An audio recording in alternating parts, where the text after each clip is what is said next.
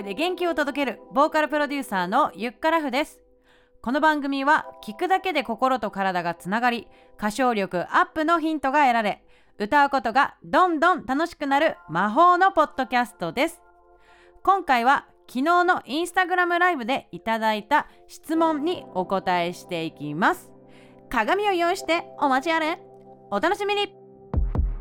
昨日土曜日夜9時から1時間ほどインスタグラムでライブ配信をしました見てくださった方コメントくれた方そして質問くれた方々どうもありがとうございましたというのも年末にかけてお知らせがですねポコポコ出てきていたからなんです、えー、まずですねその1つ目お伝えしたいと思います12月15日水曜日私ゆっからふ1年5ヶ月ぶりのニューシングル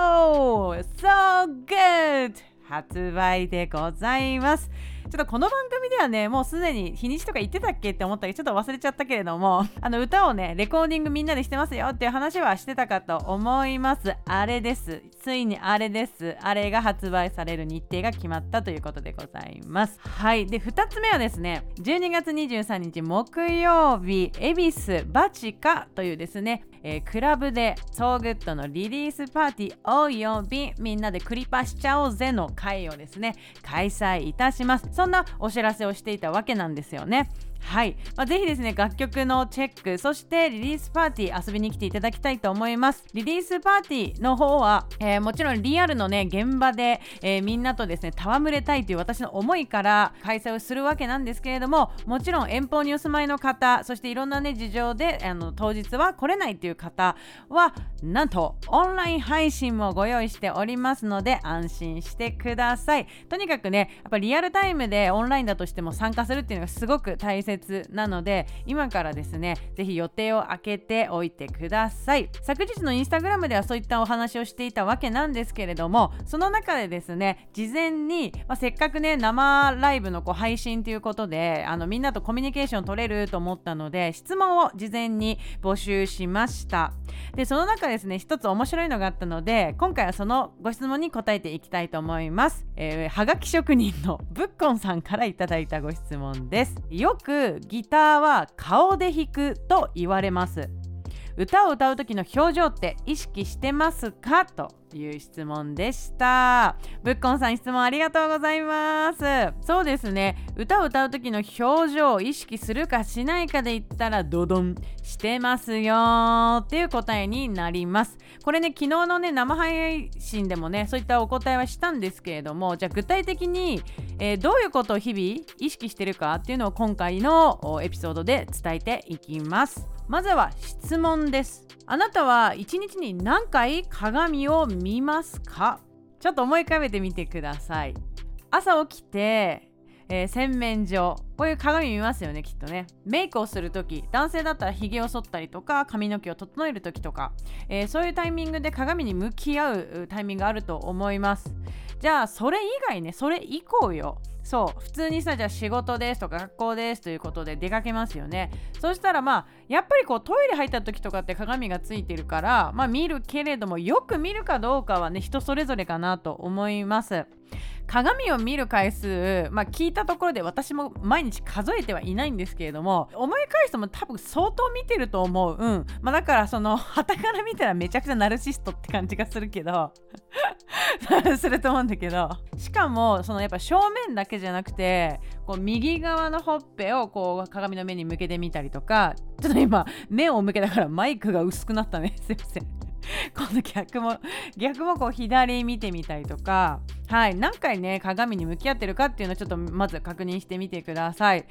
1日に23回っていう人だとしたらですねもっと見ようぜっていう提案です。もっとナルシストになろうぜっていうことですね。今回は鏡っていう風に伝えてますけど例えばさあの内側カメラとかでも別に自分のこと見れたりすると思うしあとはガラス張りで自分の姿が映ったり姿勢が映ったりする場面って街に行くとあったりするじゃん。そういう時とかもすかさず見てください本当に。でそういうことをねこう地道に続けていくとですよね。まずねカメラ映りが良くなるはずなのよ。そう。なんか私すごい思うのがあのなんで実際に会うとすごい美人さんなんだけど写真写り悪いなこの人っていう人とかあとそう実際会うとイケメンなんだけどなんか写真写りブスな男の人とか。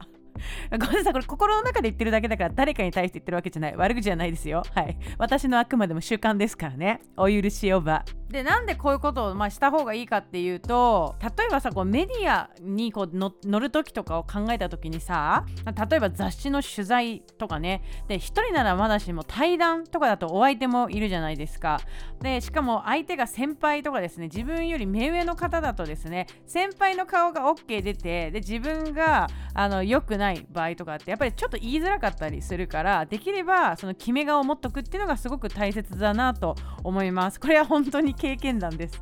で今ってさもう基本的に SNS に載っちゃうと、えー、その画像って消すことできないじゃないですか、まあ、デジタルタトゥーっていう感じでずっと残っちゃうものなのでそういった意味でもですね、まあ、自分を守るためにもですね 守るためってなんか大掛かりになってきたけど。そのために決め顔を作る。という提案ですね。まあそういうことをねしていくと今度どんどんですねライブの方も自分がどういう表情をしているかって気になってくるんですよね。えー、私は結構リハーサルですねライブの前とかはすごいやるんです。でこのポッドキャストでもお話結構してると思うんですけれどもで、えー、もちろん最初はね歌声がどうなってるかっていうところを耳を凝らして聞きますけれども続いて2つ目にやるのはどういう動きをしてるか、えー、なんかここの動き鈍いなとか手を上げるとかこのリズムの乗り方ダサいなとか。この時あのなんていうピッチ歌のピッチ合ってるけど顔がブスだなとか あるんですよ。そうなんですよ。チェックをするですね。ほらこの世界ってさ自分が見たいものだけ見えるからまあそれはそれでいいと思うんだけれどもやっぱり客観的に見れてるかどうかがすごく大切でもありますから。はい。あのできればですねこれこれ結構大変なんだけどできれば正面から撮ったりもするしあとは横から撮ってみて横はどう映ってるかとかなんかほら20話5とか嫌じゃん。だらしない人みたいな印象を与えちゃうし。そうそうあと猫背の人も気をつけてほしいのすごい。横から撮ると猫背かどうかすぐ分かるでしょ。そうしかも猫背の人って絶対お腹のその下丹田のとこに力が入れづらいと思うから姿勢もねチェックも同時にできますので意識的にですね表情そして、えー、姿勢を気ににしてリハーサル、え、してみてはいかがでしょうか。もうナルシストになりましょう。自分大好きになるところからこの人生はね始まりますから。もう私ってマジで可愛いとか俺ってマジかっこええというところからねぜひ始めてみましょう。これはね年関係ないですよ。本当に。一般的におじさんって言われる年だっても関係ない。一般的におばさんって言われる年でも関係ない。ゼロから君になればいいちゃちゃんですね。V6 解散したね。はいということでぜひ参考にしてみてください。はいということで71回目の配信いかがでしたでしょうか？楽しかった？役に立ったなと思う人はぜひ番組のサブスクリプション登録をしてください。サブスクリプション登録とは YouTube でいうところのチャンネル登録です。新しいエピソードが配信されたらスマホにお知らせがピコーンと届きます。え今回冒頭に話したインスタライブの模様はえ YouTube チャンネルにですねダイジェストで上げてます。10分くらいでパパパって見れるのでぜひあのそちらもですね合わせて楽しんでみてください。YouTube の URL は番組説明欄に貼っておきます。そして最後お知らせです。これからですね毎週土曜日夜9時に Instagram ライブやります。こう新曲のことリリースパーティーのことそして皆さんからのですね質問にお答えしていきたいと思います。